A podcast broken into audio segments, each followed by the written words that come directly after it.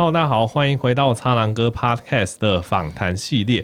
那么这个系列呢，我们会邀请众多医护人员。那今天来了一位非常算是重量级的来宾，是这个大林慈济医院的急诊部主任李宜工主任。我们请李宜工主任帮我们自我介绍一下。欸，大家好，我是李宜工。重量级是因为我体重很重啊，没有，是非常权威的意思。对对对对对。那呃，今天很高兴来参加苍狼哥的节目哦。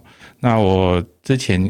是毕业于台北医学大学，哦，就北以前叫做台北医学院，OK，现在是台北医学大学哦。那我在学生时代，事实上，呃，念书的时间比较少了，事实上很少。呃，很认真的念书，大部分都是在玩社团哦，尤其是那时候台湾的社会比较动荡了，所以说参与很多的社会的运动哦。对对对，其实算是也是学运社运分子就对了。嗯，对，热血青年，热血青年，对对对对对对。好，那现在是在呃大林。大林慈济医院担任急诊部的的主任。嗯哼，对。那我上个礼拜算是跟呃李主任算有一面之缘，稍微讲过话。那主要是上个礼拜受邀去他们医院做了一个简单的分享，这样子。对，对。然后那个时候跟李李主任有稍微讲过话。那今天也很荣幸，那个李主任愿意来上我们的节目。那来我们这边，我们我们来宾我都会问一下，哎、欸，为什么当初会选这个科系？那李医师的话，为什么当初会选择医学系这样子？医学系有事实上，呃，有实话跟假话啦。我讲半实半假之间，对不对？那一方面是因为分数考到了嘛，对不对？所以填志愿就填到那个、那个、那个、那个、那个这个样的医院。对，不然我之前事实上我是有点想要念那个化学工程。哦，对对对，领域差蛮多的。对对对对对。那第二个是说，因为我的父亲很小的时候就因为那个肝病。就往生，嗯，OK，那二方面是说，老实讲，我从小很喜欢解剖动物，哦，高中的时候解剖兔子啊，嗯，高中的时候解剖青蛙，对，在学校解剖一只还不够，还在买回来，哇，对，所以对。生物医学之上也有一些兴趣啦，所以后来就选择医学系。嗯、OK，就刚然后刚好那个分数也到了，对对对对对，对，对，这样子。好，那关于医学系里面的细节，我们今天这集就不多谈，嗯。那主要是医学系有很多分科嘛。那李主任后来选择了急诊医学科，就是现在是急诊医生，现在甚至是急诊的主任。那其实蛮多听众对于急诊这个科别蛮有兴趣的，甚至有人特别私讯我说，可不可以请急诊医生？大家都。对于急诊医生有一种莫名的憧憬，就觉得很帅，站在救人的第一线。嗯。那为什么李主任当初会选择急诊医学科？OK，我当初想要选择的科是妇产科哦，因为我觉得妇产科生小孩子很热闹。对，后来我呃当实习师的第一个月也是到妇产科，嗯，对，后来发觉我跟女孩子沟通会有些障碍，所以我在想说，OK，以后就只是在服务这个大部分的病那个对象都是女孩子，觉得呃好像就有点有齿了，OK，犹豫。对，后来去急诊，后来发现，呃，因为当初的时候刚好是急诊医学开始在发展，对，那。呃，在在急诊里面，可以刚好是旁边有主治医师，所以得到很好的教学，所以你在实务上面可以做很多事情。了解，哎、欸，我想要确认一下，哎、欸，李李医师当初在急诊算圈领在训练的时候，那个时候旁边就已经有主治医师在 cover 了嘛？因为我听说好像之前会放就是住院医师在第一线，然后然后会比较没有人 cover。对，没有错。以前哈，因为为什么要有急诊科哦？那个原因是在于我老师跟我讲了，他说他以前是是一也是一个大医院的急诊部门，后来他每天早上就是在讨论，呃，这个死亡病例嘛，可是大家都不是很清楚为什么这病人到底发生了什么事情，所以以前确实是这个样子，就是主治医师请住院医师看，住院医师请呃实习医师看，实习医师请这个 OK，所以变成是最复杂的病人有最。年轻的医师来看，所以希望能够把它导正过来。所以刚好我开始当住院医师的时候，那时候还没有急诊专科，可是慢慢的有急诊的制度开始出来了。OK，因为我那时候在新光医院训练，所以就开始有主治医师、有住院医师的制度。所以那时候我们在做呃急诊的医学的事务的时候，旁边就有主治医师带着我们。所以等于是这个制度也算是李医师也是见证这个制度啦。从一开始可能。急诊的制度、专科制度没那么完善，然后之后这种 cover 的制度越来越好，这样子。很多对很多听众可能可能会不太清确定我们在讲什么。我们在讲其实主要就是住院医师在受训的时候，后面都会有一个专责的主主治医师，算是帮忙 cover，然后然后帮忙教学，又有点是 double check 这种感觉。OK，那那个时候李医师一开始是从妇产科，后来。呃，后来选了急诊，但其实因为急诊它是一个轮班的制度，就它是呃很明确，就可能分成白班、夜班，然后可是其他科的医生，我们都是走这种住院医都值班的制度。嗯、那这两种制度的选择，那个时候有没有自己的一个想法，想说哦，急诊轮班比较好之类的？啊，有，就是因为我的个性比较急。所以，呃，老实讲，在值班的时候，呃，看你运气啊。有时候病人很多，有时候病人很少。病人没事情就没事情，有事情就有事情。那可是不管有没有事情，我都睡不着觉。哦，真的，值班就是睡眠品质超级差的。对对对对对，要么中间被叫起来，所以，呃，空的时候很空，然后你又不能没有办法做什么事情，所以我超讨厌值班的。哦，对，后来我宁愿宁愿轮班了。轮班的意思就是说，反正你就。哎，上班的时间就是很，就是把我超到死都没有关系，反正就是，反正之后就我就可以完全休息。休息对，所以我就比较喜欢这个轮班的制度。第二部分是说我个性比较自由，嗯哼哼，所以轮班的制度让我在休息的时间，我可以做很多我自己想要做的事情。了解，对对，比如说像追女朋友之类的。OK，那不过因为像急诊这种会分成白班、夜班的轮班制，那这种那个时候会不会遇到一些调时差的问题？因为有时候白班上一上又接夜班，夜班上一上又接白班。然后想要问一下，因为因为像我们儿科，呃，可能一年有一两个月要去儿科急诊，然后我自己的个性我不太，我受不太了那种白班、夜班要。调时差这种感觉，我觉得我自己的生理时钟会弄坏掉。那李医师从那个时候急诊一直上到现在，对于这这件事情是怎么处理的？呃，我们比较我比较幸运一点啊，因为我带过的医院的制度，呃，我们的制度就是，如果你这个月的话，要么就是全部都白班，全部都是夜班。哦，所以你在转换的时候会比较对。那不然的话，就是有些医院它调。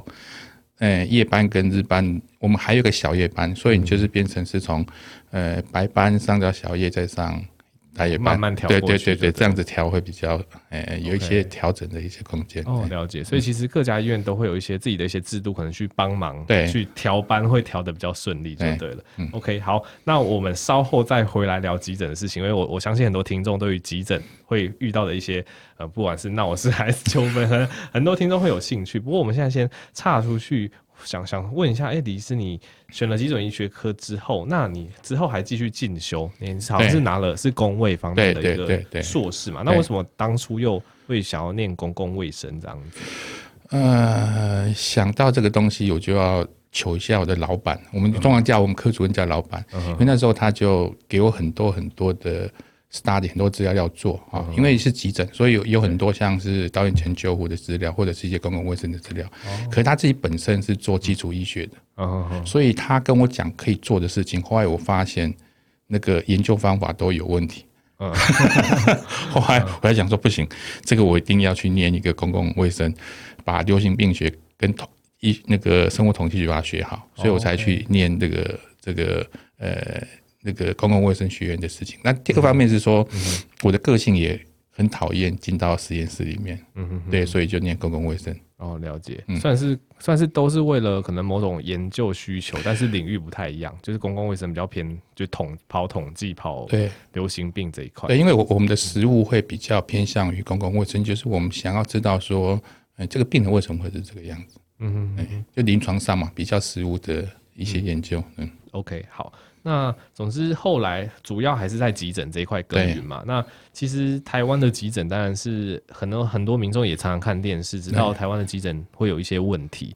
例如说可能急诊常会被轻症的一些病患塞满，然后造成排挤到重症患者的医疗资源。当然这跟呃很多政策或者是很多民众的习惯有关。那以李医师的观点，你怎么看待这件事情？其实我的观点会比较特别一点啊，就是说。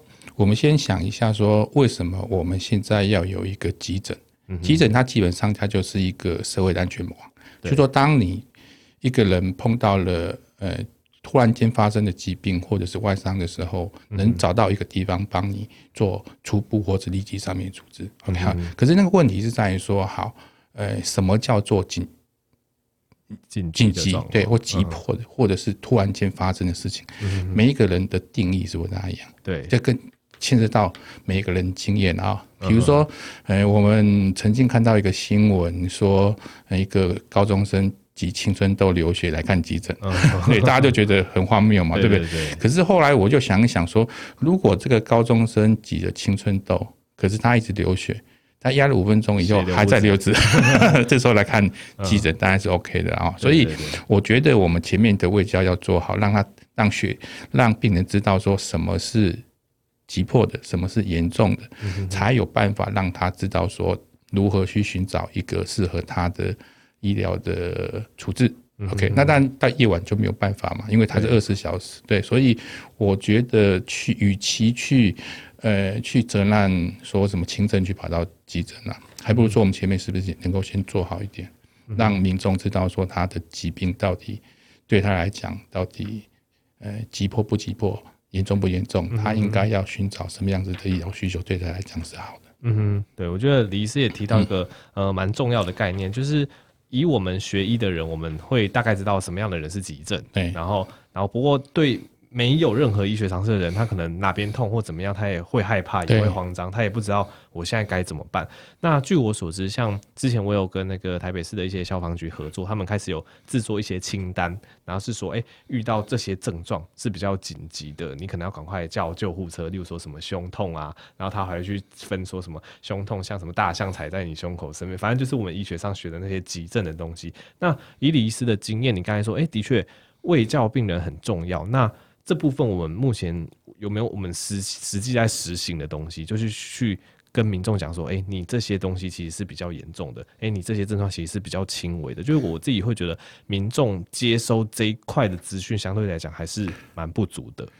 对，比如说张哥，你你就出书嘛，好，对，那个就讲了很 很浅白的事情，让一般的民众知道说他到底发生了什么事情，他怎么做。那现在当然有很多的书或很多的，他上网都可以寻找到这样子的一个。一个资料，不过我觉得生病很重要的那个是经验。OK，不管你的知识多么的丰富，可是当你生病的时候，那个经验让你觉得跟以前不一样，你就会慌张。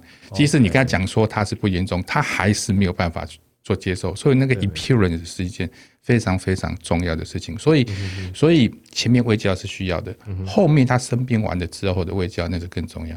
OK，哦，所以这李医师的提供的建议，反而是，例如说患者可能会有一些比较慢性的问题，可是当他今天这个不舒服，他突破了以往的的那种感受度，可能特别的痛，或是今天痛的特别不一样，或是真的觉得跟以前整个不一样，你觉得这个就可能会是去需要去急诊的时机，就对？对，OK，了解。哎、欸，我觉得这个经验上的分享好像也不错，是算就这比比较不是那么理论上，也就是比较一种。那种实物上的一种做法。好，那下一个想想要跟李医师，就想要请李医师分享，也是很多听众很有兴趣的，就是大家都会听急诊很多暴力，然后可能很多医疗纠纷都发生在急诊。那想要先请主任跟我们分享一下，你在职业可能已经十几二十年来，你有没有遇到一些你比较印象深刻一些暴力事件的一些事情？呃，大家都会觉得急诊因为很忙，所以很容易起冲突。嗯嗯，对，那所以也是一个很危险的地方。我的看法刚好是相反，因为我们知道它是很危险的地方，所以我们会事先防范。哦，OK，所以当它发生的时候，反而我们能够去做比较好的事情。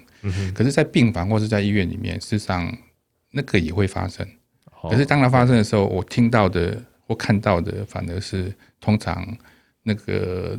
处理上面就不是那么样来的恰当哦。了解。那第一个是说，在急诊，嗯，那个当然大家都是心忙气躁，所以医护人员的口气本来就不好，嗯，本来就会不好，这是一定的。病人的口气也会不好，因为他是紧急发生嘛，对不对？OK，所以呃，他会发脾气，大概有两种，一种是他的有病，OK，比如说他本来就是有一些身心的疾病，他是比较容易被激怒的。第二个是他可能有一些药物，像喝酒。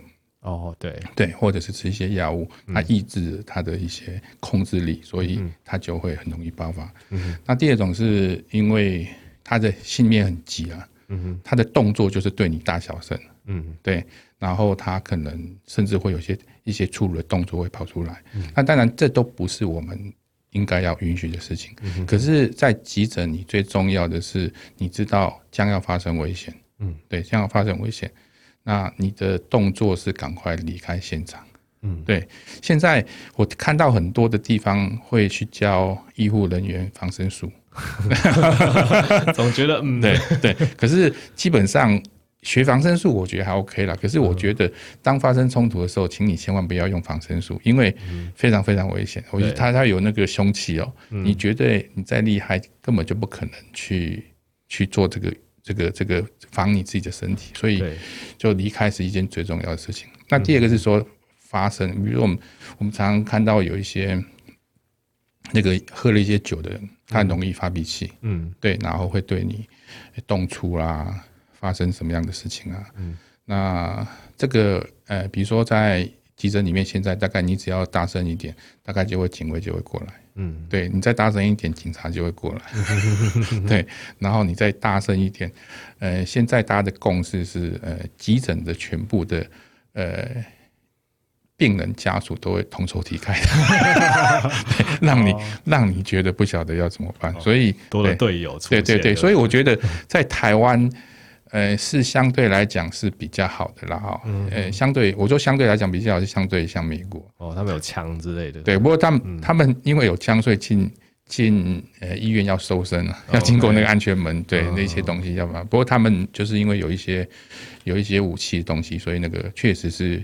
风险性比较大。那台湾是现在看到大部分的都是言语上面的暴力，嗯对。那身体的暴力也有，可是通常呃占的比例不是那么高。了解。所以其实以主任的经验来讲，应该说也已经也已经混了十几二十年，就很有经验，就知道可能就可以去嗅到那种氛围，知道快要发生，所以你就可以。事先采取一些预防的措施，这样子。那现在像我们医院外面也是有驻警，那应该是算是不管是驻警还是警卫，现在都算是急诊的标配，是不是？对，就基基本上都是。对，现在呃，急诊的标配就是至少有两位保全也好，警警卫也好，就是一个在外面，另外一个就到里面去巡逻。嗯哼。那另外一件事情是说，刚刚像也有提到这种喝酒闹事，其实我觉得这在各地的急诊也算是一个蛮严重的问题，因为很多人喝酒就可能会受伤或怎么样，然后又在急诊大吼大叫，然后去可能扰乱 现场或者怎么样。那对于这样子的状况，目前医疗端还是跟医疗合合作的一些警察端，就对这种状况有没有办法有一一种好的遏制，还是怎么样？不然这种。就是好像喝酒，然后急诊闹事这种新闻，算是屡见不鲜的。对，这个这个比较一个灰色地带。我呃，有时候我们是期待我们的司法单位跟警察单位能够比较呃强力的去把把他去做一个制止，把甚至把他带回去警察局。对。不过他们也有他们的困扰，就是说，呃，他们也很怕这个，因为他是病人。对对。他又喝酒，对，怕他出事，对，怕他出事。对。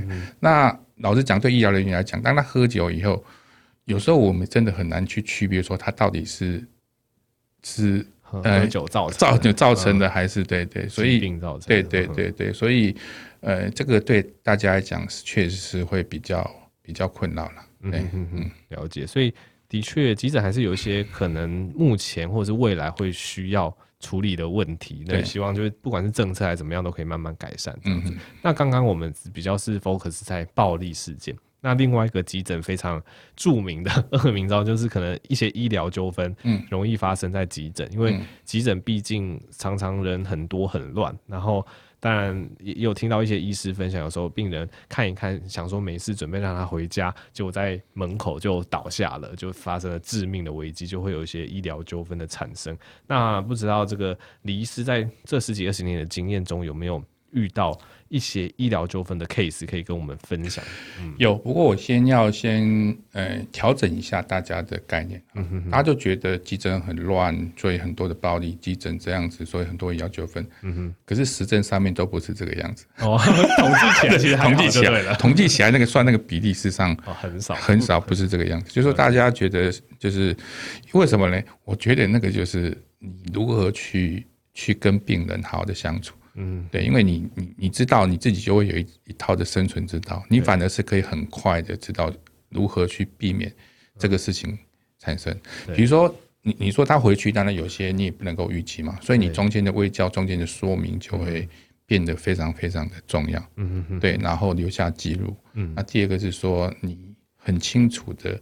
呃，敏感知道那个危险性到底是在哪里？嗯哼哼，对，所以真的会有医疗上面的纠纷是会有，可是真的是会有法律上面的责任。嗯，到时候事实上是很少看到这样的地方，因为为什么？因为它停留的时间很短暂，那个因果关系在法律上面也很难去建立它那个很非常强烈的那个因果关系。可是因为解释上面或者是情绪上面的。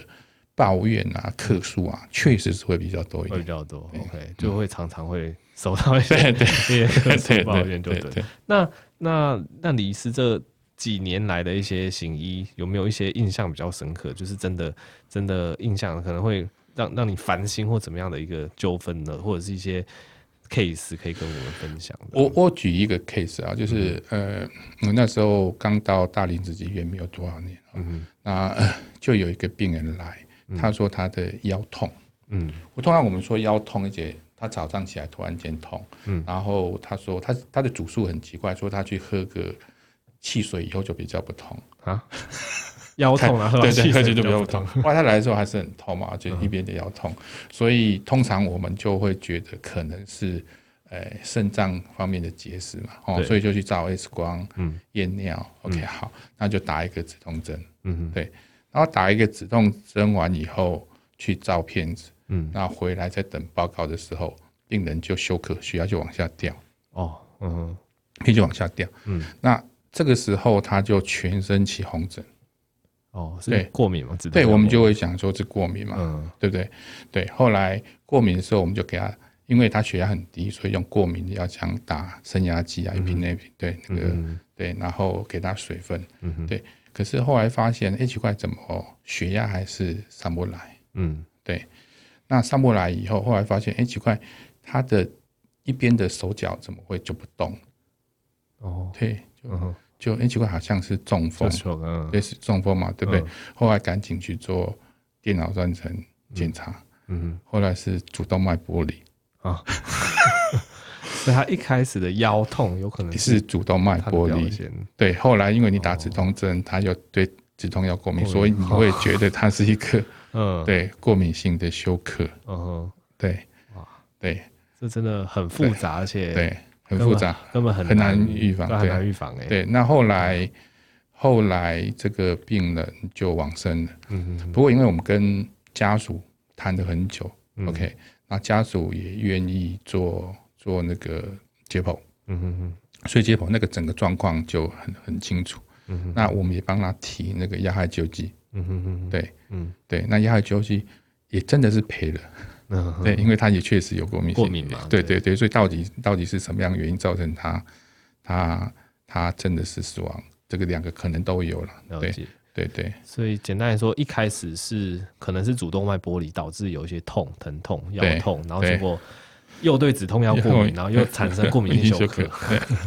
对 对，那我们就打升压剂，然后又裂得更厉害。对啊，因为而且像刚刚提到那个主动脉剥离，因为刚好九月那个时候也是新闻很大嘛。那那因为我自己，因为我自己也是对对急诊就觉得非常敬重的一部分，因为像主动脉剥离这种病，就是大家都知道它很紧急，然后教科书都说什么前胸透到后背，可是偏偏每个人的表现可能都不一样，所以可能。总是怎么讲，百密总有一疏。就像这种病人，你可能总有会漏掉的时候。这种这种状况，急诊医师是会怎么样？怎么就怎么面对这种状况？对，所以，嗯，所以我们现在慢慢的啊，以前可能超音波还不会那么样子的好拿到。嗯，我们现在几乎把超音波变成是我们的另一个听诊器。哦，比如说这个病人以前是会先留尿，照 X 光，打止痛药。对，OK。现在是你先在在床上，对，我们先扫超音波，嗯，对先看看，我们超超音波端会找肾脏扫主动脉，嗯，对，那看看有没有问题。OK，那如果诶、欸，比如说他有肾脏水肿塞住了，嗯、这时候我们觉得比较响，这时候当然会给他止痛药，嗯，然后再留尿，然后再去做那个一些 X 光检查，所以我们就现在有有有这个床边的超音波，对我们的诊断力会帮忙是非常非常大。嗯，了解。所以这听起来也是一个医学科技在进步。对，然后我们呃处理病人的一些 priority 一些方式也开始有慢慢在改变。所以像超音波这种以前可能很贵，可能一个科部只有一台的东西，现在比较容易取得，就可以拿来。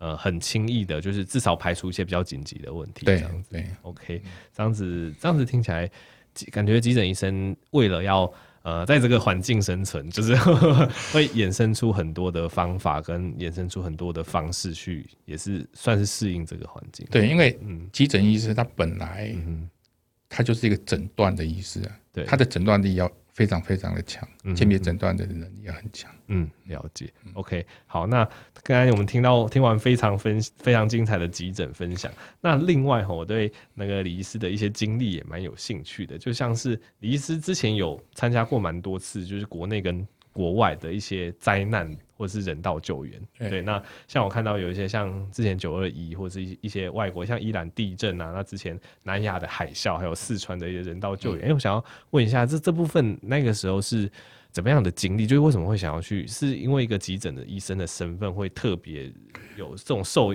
也不能说受邀，就是会特别想要去参加这种人道救援嘛？对，因为呃，我的感受到了，包括我自己，我觉得急诊医师确实是比较热血一点。对，就是说他觉得有些事情他本来就应该去做。那九一地震是，呃，我呃是隔天不当天我就下午的时候就已经到到南投去了。哦，你是自己自己就过去了？没有没有没有，就是我们医院派我跟救护车就直接过去所以我就在那边工作了大概将近一个月的时间。哦，对，然后后来去美国看他们到底是怎么样在做灾难医疗。嗯，那后来是到慈济医院。以后，因为慈济它有很多的国外的，呃，人道的援助，所以才有办法到国外去做一些医疗跟人道上面援助。那事实上每次去，我都常讲，那个是一个充电站。嗯嗯，对，因为每次去，你就会知道说，哦，原来你在台湾事实上是很幸福的。嗯，对。那第二个是说，去是磨练你的经验啊。嗯，对，因为在一个呃跟台湾完全不同制度的地方，你如何去适应它，然后能够让我们的医疗援助能够真的是动起来帮助到呃当地的民众，我觉得那个是一个呃非常非常特别特别的一个经验。嗯，哎，李医师有有相关的像也是类类似经验分享吗？因为感觉我们在急诊有很多工具，可能诊断的工具，对、嗯，或一些呃很很快的 X 光或怎么样可以用，但是你去国外的话，哎，或许当地都没有这些东西，那是不是就？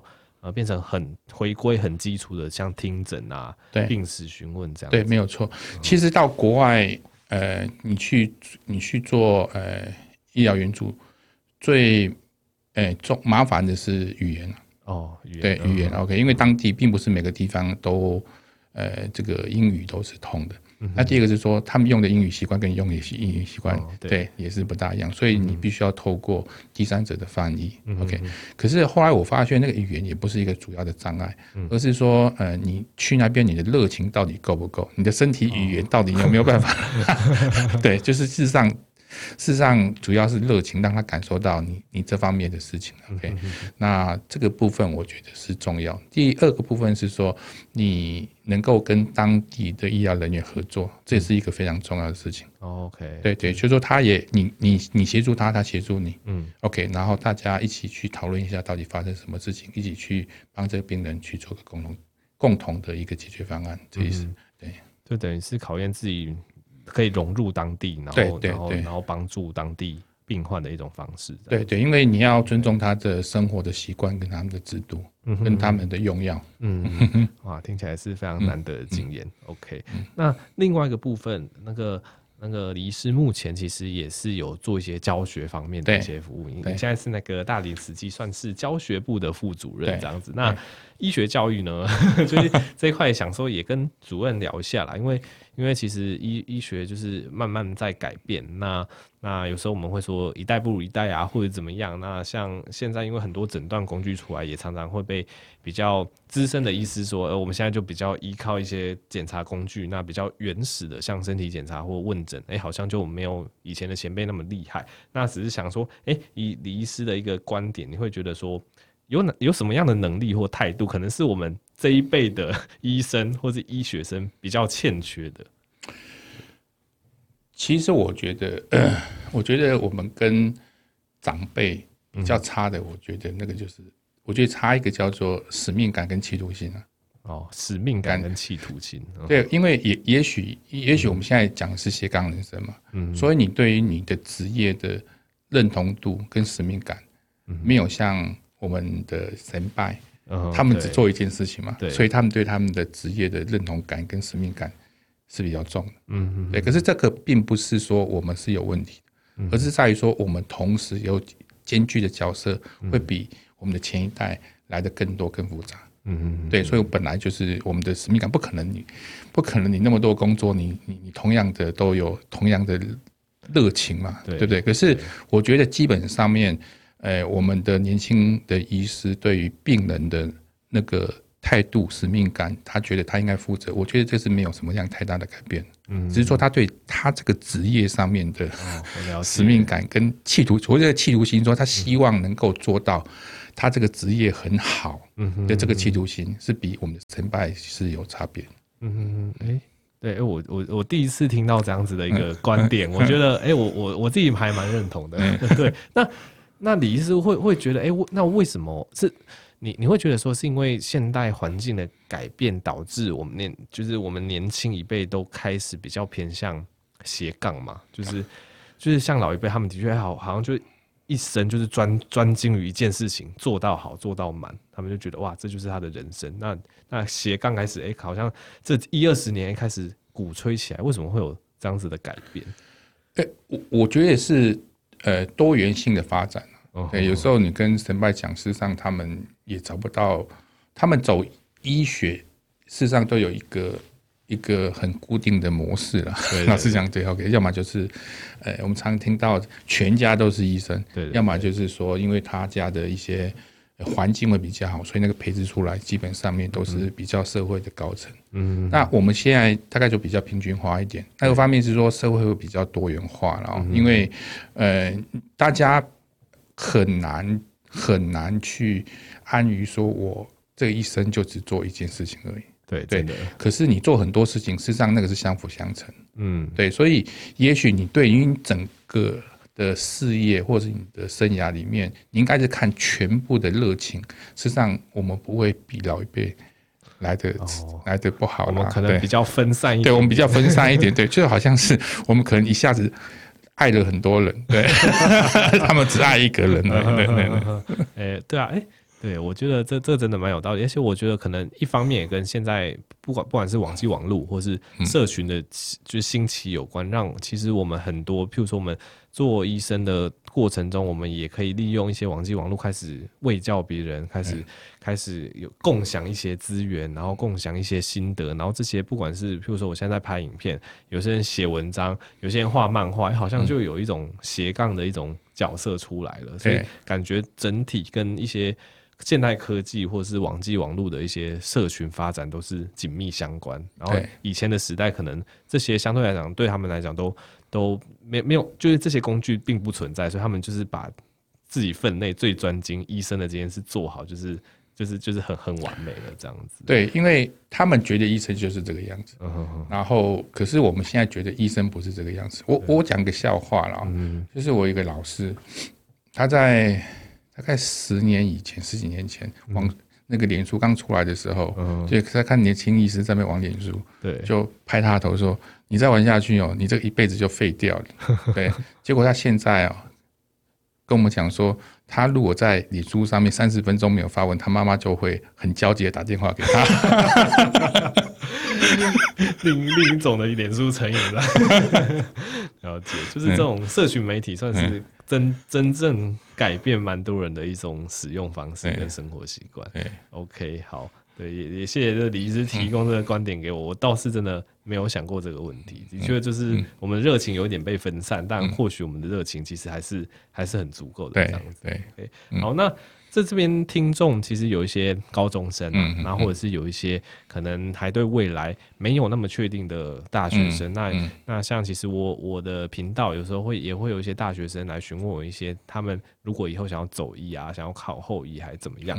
那反正很有还是蛮多人对医学这一块有兴趣。那李医师一个呃过来人的角度，你觉得目前医学的这个？领域就是对对这些可能呃前仆后继想要进来的人们，对他们有没有什么想要说的话？因为其实环境一直在变。嗯，我我觉得学医，你第一个是你要喜欢人，而且喜欢跟他相处。对、嗯、对。那第二个是说，呃，你的兴趣是喜欢发问跟挑战一些事情。就是说，因为医学它一直不断在改变嘛，对不对？对，所以你看到有一些觉得奇怪的事情，我觉得你那个追求的，呃。真理的那个动力，嗯是是要是要存在的，嗯哼，然后第三个是你你不怕烦啊，你的耐心还是有足够的，嗯，那我觉得有具备这三个的。呃，你个人的特质，我觉得你都还蛮适合去行医的，对，因为现在行医跟以前不一样啊，你想要靠行医去累积财富，no，对对，这个是不大可能，你还不如对环境在变嘛，对，可是你可以从行，我觉得在台湾行医基本上，呃，这个是比较容易获得个人的成就感，因为你至少说你你治疗病人，他他马上就会有一些反应嘛，虽然说我们现在常常讲说这个。呃，病人医病关系有在改变，可是我觉得，呃，你治疗十个病人，至少有超过一半的病人会跟你讲谢谢。哦，对对对对对，虽然说你你可能觉得应该十个人都要跟你讲谢谢，这个这个是 这不可能的事情，可是大部分人都还是会觉得你是一个不错的，至少说他社会对医生的认同度是很高。可是那个资质，我觉得不用。不用太好，可是你就是你，你愿意努力的去做学习，这个是比较重要的。嗯嗯，而且刚刚提到就是跟人互动还蛮重要的嘛，因为的确大部分呃我的经验或是可能上下届的经验，大部分可能学到一半觉得不适合，都会觉得说跟人的互动有一些困难。对对对，因为毕竟我们还是不管是走第一线科或是二线科，其实都多多少少还是要跟患者沟通，还是怎么样？对，他就是。我们讲说 human science 嘛，你就是人嘛，嗯、就是以、嗯、以以人为本的一个科学。对，嗯，了解。OK，好，那最后我们请那个李主任跟我们稍微分享一下目前服务的一个地点，就是大林慈济医院。对，我相信有些听众可能不太 知道它在哪里。对，嗯，对，大林哦，事实上我第一次，嗯、我我从小到到到在台北长大，嗯、所以我我去呃大林慈济医院服务的时候，我只去过一次嘉义。OK，我不晓得大林在哪边。后来我才查我地图才知道，它是在嘉义的最北边，跟云林交界的那个地方。那个有个地方叫大林。那为什么叫大林呢？是以前呃很多伐木，然后他们就会在这边，然后当一个市集，对，去卖木材，所以那个地方叫做大林。OK，那这个是那我们的医院叫做慈济医院，就是在慈济现在在。呃，整个台湾有四个比较大型的医院，一个在台北新店，一个是在台中，一个是在花莲，那另外一个就是在这个这个呃大林。OK，那我们又叫做田中的大病院，对对对大医院，你去就知道，我们旁边都是田嘛，对田，对对，所以我们在我们医院服务里，对那个最大的好处就是身体会健康，哦、对，就因为吃的比较素食嘛，OK，对对对，对。对，然后第二个是空气好。嗯，对，那第三个你场地很大，你可以多做运动。嗯哼，对，这个就是在我们医院服务最大的好处。那第二个是说，因为我们医院的病人年纪确实也比较大，可是虽然就是比较大，可是老人家有老人家的呃他的感情啊，嗯，就说他对于你是比较信任，而且比较愿意去去感谢你，所以在我们那边的服务。的成就感，事实上是我个人会觉得比较高，因为我同时会在台北跟在乡下服务，嗯，我觉得在那边乡下人情味，人情味，对对对，成就感确实会比较高。不过就是差别就是在呃呃娱乐这个部分就 那 没办法，对，那就是没办法，对对对对对对，嗯，对我也是，我也是上周末就是去大林。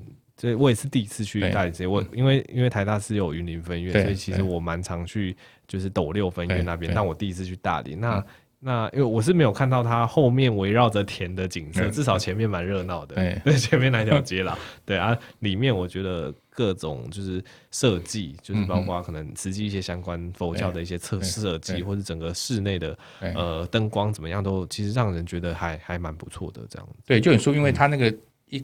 进去那路边那个走廊就很高，对，它很少。有时候我们去到一个医院，就因为天花板很低，你会觉得很有压迫感。在我们医院基本上面是是一个很舒服的环境，在那个天花板都很高，然后就觉得那个环境是一些很很空旷环境。嗯哼哼哼，对，总之去了之后，真的觉得大林还是个不错的地方。对，对，如果也也不能说推荐大家去啦，应该说如果你真的在附近，那有一些身体上的病痛，当然大林自己也是一个。不错的选择，这样子。OK，好，那最后主任还有什么话想要跟听众们讲吗？没有，因为我们很多年轻人呢、啊，我是觉得，我是觉得，呃，大家都觉得年轻人啊，这个批评很多，可是我觉得现在年轻人事实上比我想象中的好了。对，尤其是我，哦、对对，真的啊，因为我觉得他们有很很很很是很多元的发展，然后你，我觉得你们想做什么事情就很努力去做，可是不要忘记自己的。呃，原点到底是在什么地方？嗯，对，就是你自己的那个出发性，我觉得是一件很重要的初衷了。初衷，对对对对对对，就不要远离你那个初衷。当你有很迷惑的时候，你再回过头头来去想那个初衷，就很清楚。对，因为我在大林常常就是常常会撞墙。哦，对，主任也会撞墙。对对，因为很多的事情啊，这个做行政啊，做研究啊，做教学啊，做临床，实际上很多会撞墙。哦，对，找不到那个意义。你回到你的那个初衷。嗯，对，然后你就会哇，知道了，了解，就比较能定下目标跟方向，知道就是往那个地方前进，就对。对，OK，好，那就是最后就是谢谢主任，就是为我们的勉励。然后今天听主任分析，我觉得。主任真的是也也是提供蛮多很很好的观点给我，包括就是年轻人的斜杠，包括为什么老一辈就觉得我们好像比较没有那么专注在医学上。我觉得主任也是带给我非常多的启发，相信对各位听众也是。好，那这次就是非常谢谢就是大林慈济理工的急诊部主任，然后来参加我们这一次的访谈。那一样，我们这个 podcast 之后还是会陆续访谈很多呃医疗上就是医疗业的一些同仁们，然后主要就是跟大家分享。所以大家其实都有不同的故事，然后不同的精彩的人生，然后想说，哎，就跟大家分享，大可以多多少少从里面得到一些东西，也可以知道，哎，我们这些小螺丝钉平常被关在医院，到底在做什么事情哦。好，那么这一次就是谢谢大家的欣赏，那我们就下集再见喽，拜拜，拜拜。